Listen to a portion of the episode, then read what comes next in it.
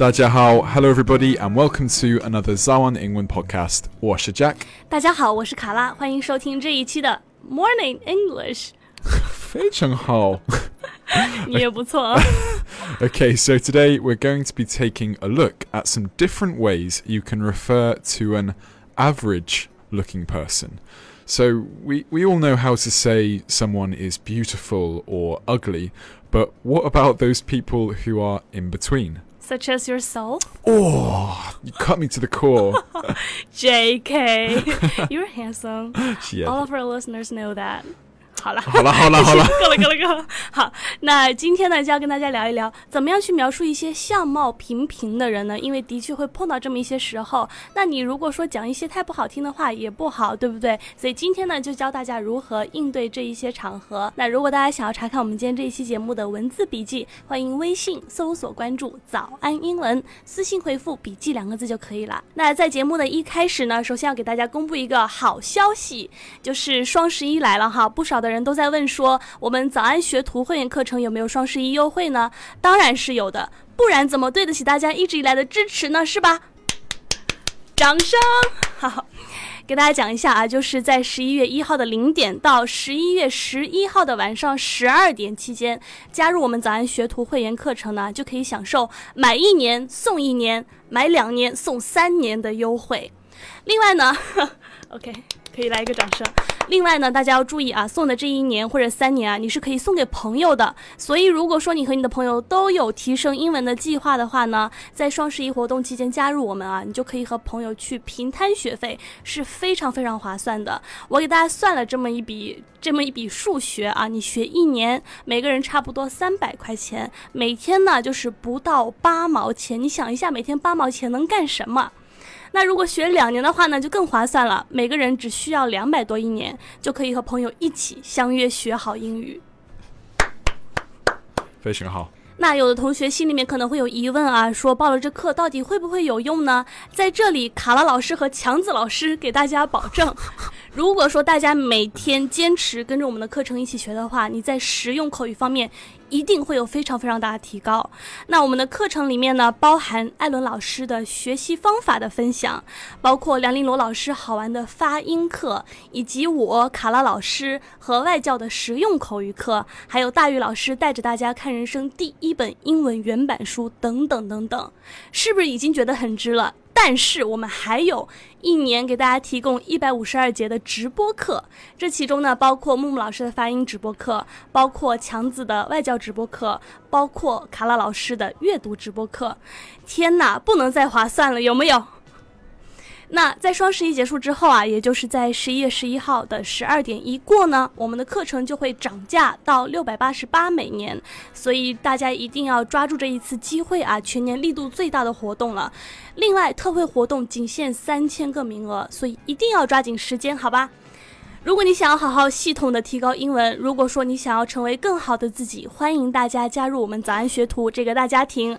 那怎么加入呢？微信搜索关注。早安英文，回复“会员”两个字就可以了解更多双十一详情啦。Okay, so let's get started. Right, firstly, we have a plain Jane. Plain Jane. Yes. Why Jane? Poor Jane. I know, poor Jane, right? Yeah. I think it's just because it rhymes with plain, so like plain Jane. 对对对，这个是有道理的啊。呃，就是我们如果要讲一个人相貌平平啊，一个名词短语叫做，你可以讲 She is a plain Jane， Yeah. 啊，对不对？ So 因为 sorry, go on. 不好意思。因为这个 Jane 和那个 plain 它是押韵的，所以读起来就朗朗上口。那 What about an average-looking boy？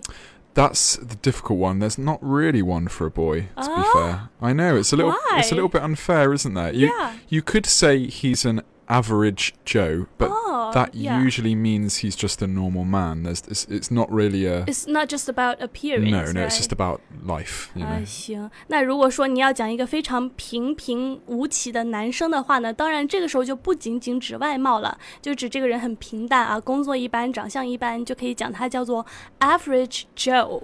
Yes, yeah, but a plain Jane refers to appearance alone. Mm. So an example sentence would be, "She's a nice person, but a bit of a plain Jane." You know, Oh you my e- god, you that e- hurts. 对, it's it's a little bit nasty. It's you know, you either are normal, just nothing Uh. special. 行，呃，所以呢，如果你要讲这个人，she's a nice person but a bit of a plain Jane，这个人呢，人还不错，人还挺 nice，的但是呢，相貌平平。 So, if you maybe want to talk about a boy's appearance being just normal, you could say, What do you think of her new boyfriend? I thought he was just average looking, to be honest. So, just saying average looking is okay. It, it's not nasty, it just means kind of normal. 嗯，就是一个比较 objective 的评 Yeah. 价。 But maybe 啊 don't say it to the person, you 对 know. 对对，不能 face to face 对 yeah, 那个人讲 exactly. 啊。所以刚刚那个例子呢，就说，哎，你觉得她新交那个男朋友怎么样啊？这是大家八卦的时候，女生八卦经常会讲的话题啊。然后呢，如果你觉得他长相平平，就可以讲 To be honest，讲实话，I thought he was just average looking。那这个短语 average looking 是一个 adjective，是一个形容词啊。 Another way to describe a person who has nothing special about them, appearance wise, you could say they have a forgettable face. 啊， So, this is like just one of those people you just won't remember. You know, if you meet a lot of 对 people, 就是 no distinct features。 yeah, they don't have a mustache or a beard or long hair or you know, 对。 something like this. 这也是 it's a sad thing。 Yeah, a little bit, yeah. 对，forgetful 就是那种呃 容易被遗忘的，所以呢，你如果讲某人 has quite a forgettable face，就是说那个人长着一张健忘的脸，看过之后就忘记了，没有什么记忆点。所以一般这种人就是长相平平，如果长得好，怎么可能会忘记呢？是吧？ So, an example sentence would be What did he look like? Well, he had quite a forgettable face. OK， okay, and the next one is What does he,还是 she, see in them? This means that a person has no obvious attractive quality. Do you know what I Mm. mean? So, yeah， uh, maybe they're not very attractive, but their boyfriend or girlfriend is very attractive. People might Ah. question it. People might be like, you know, 为什么? Maybe 哦，所以就是接前面那个，对不对 Yeah 就是 the story goes on，right？ Exactly, yeah. so an example sentence would be 嗯 I don't get it. What does she see in him? He must be very clever or very rich or very kind, you know, have Right. something else. 对，所以呢，就是接我们刚刚那个故事啊，就是说她新男朋友长相平平，那就是说我就不明白了，那他到底是看上他什么呢？他到底看上他什么呢？这个英文叫做 What does she see in him？那你可能就会讲说啊，他可能比较聪明吧，或者说有钱，可能看上什么其他的，除了长相之外的东西。 Okay, and last of all, we have it's a nice homely feel. So, a homely feel.